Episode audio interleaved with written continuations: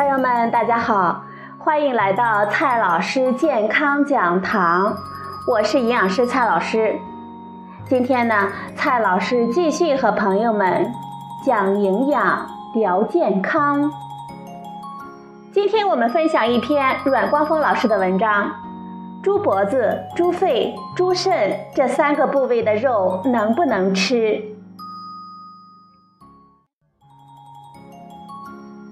中国人是吃猪肉最多的国家了，猪的很多部位都深受我们喜爱。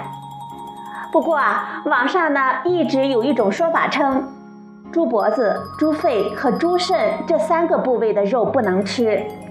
原因啊，有的是因为有淋巴结，有的呢是因为有毒素，而有的是因为有肾上腺素。那么，猪脖子、猪肺、猪肾这三个部位的肉到底能不能吃呢？今天呢，我们就聊这个话题。首先呢，看一下猪脖子。民间一直有一种说法称，猪脖子上含有淋巴结。淋巴结呢有毒，所以不能吃。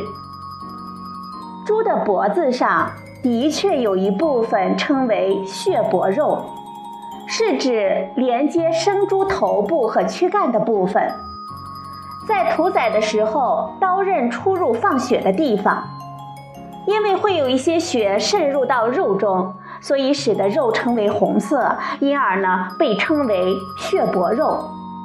很多地方还将这一部分肉叫做槽头肉，这种肉的价格便宜，通常用来做肉馅儿。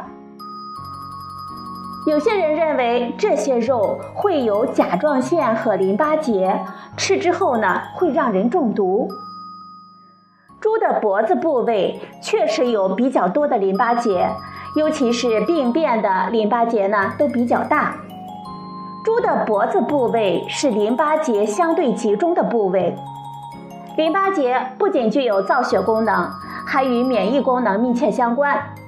它相当于一个过滤的装置，能够将淋巴带来的病原微生物扣留下来，使其不能进入血液循环。如果猪脖子肉中存在发生病变的淋巴结，而且没有修割干净，的确存在一定的健康风险。猪的脖子部位也存在甲状腺，甲状腺能够合成甲状腺激素，调节机体的免疫功能。甲状腺素性质稳定，加热六百度以上才能够被破坏。我们人呢，如果摄入过量的甲状腺素，会引发中毒，出现头痛、头晕、恶心、呕吐等症状。严重的呢，还会出现抽搐、精神失常，或者是昏迷，甚至死亡。不过，在规范的生猪屠宰中，是要求去掉三线的。所谓的三线，就包括了病变的淋巴结和甲状腺。也就是说，只要是经过规范屠宰、检疫合格的猪脖子肉。我们还是可以放心食用的。接下来呢，看一下猪肺。有说法称呢，猪肺中有很多的肺泡，而肺泡是气体交换的场所，会集聚空气中的尘埃。再加上猪呢，它爱拱地，就会吸进去更多的灰尘，所以啊，猪肺不能吃。朋友们想一想，如果呼吸的空气里粉尘特别多，的确呢会进入肺部，严重的甚至会导致肺尘病。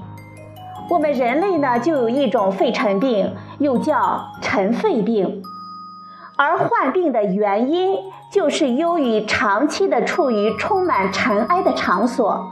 因为吸入了大量的灰尘，导致末梢的支气管下的肺泡积存灰尘。但是啊，猪可不是人啊，我们人类要工作，而且为了生存，我们还要忍受粉尘多的场所。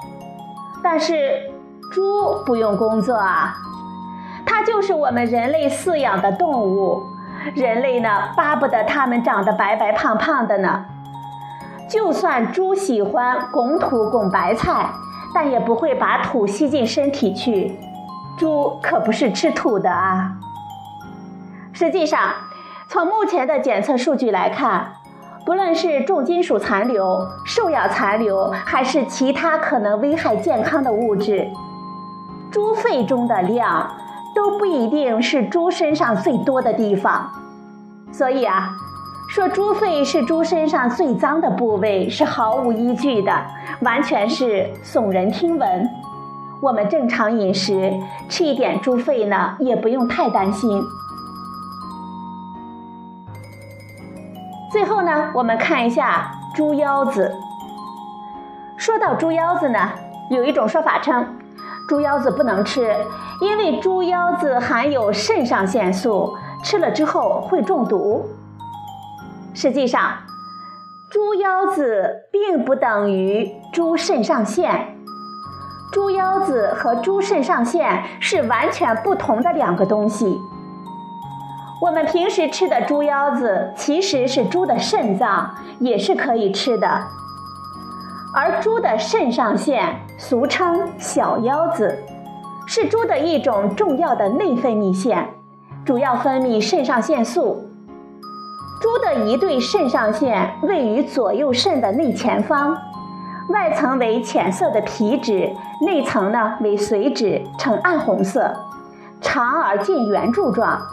是一个重量只有四到五克的小颗粒而已。我们人如果误吃了肾上腺之后，会出现头晕、眼花、恶心、呕吐、心绞痛、腹痛、腹泻等症状。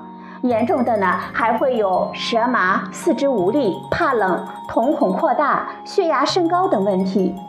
因此，在摘除肾脏的同时，一定要割除肾上腺。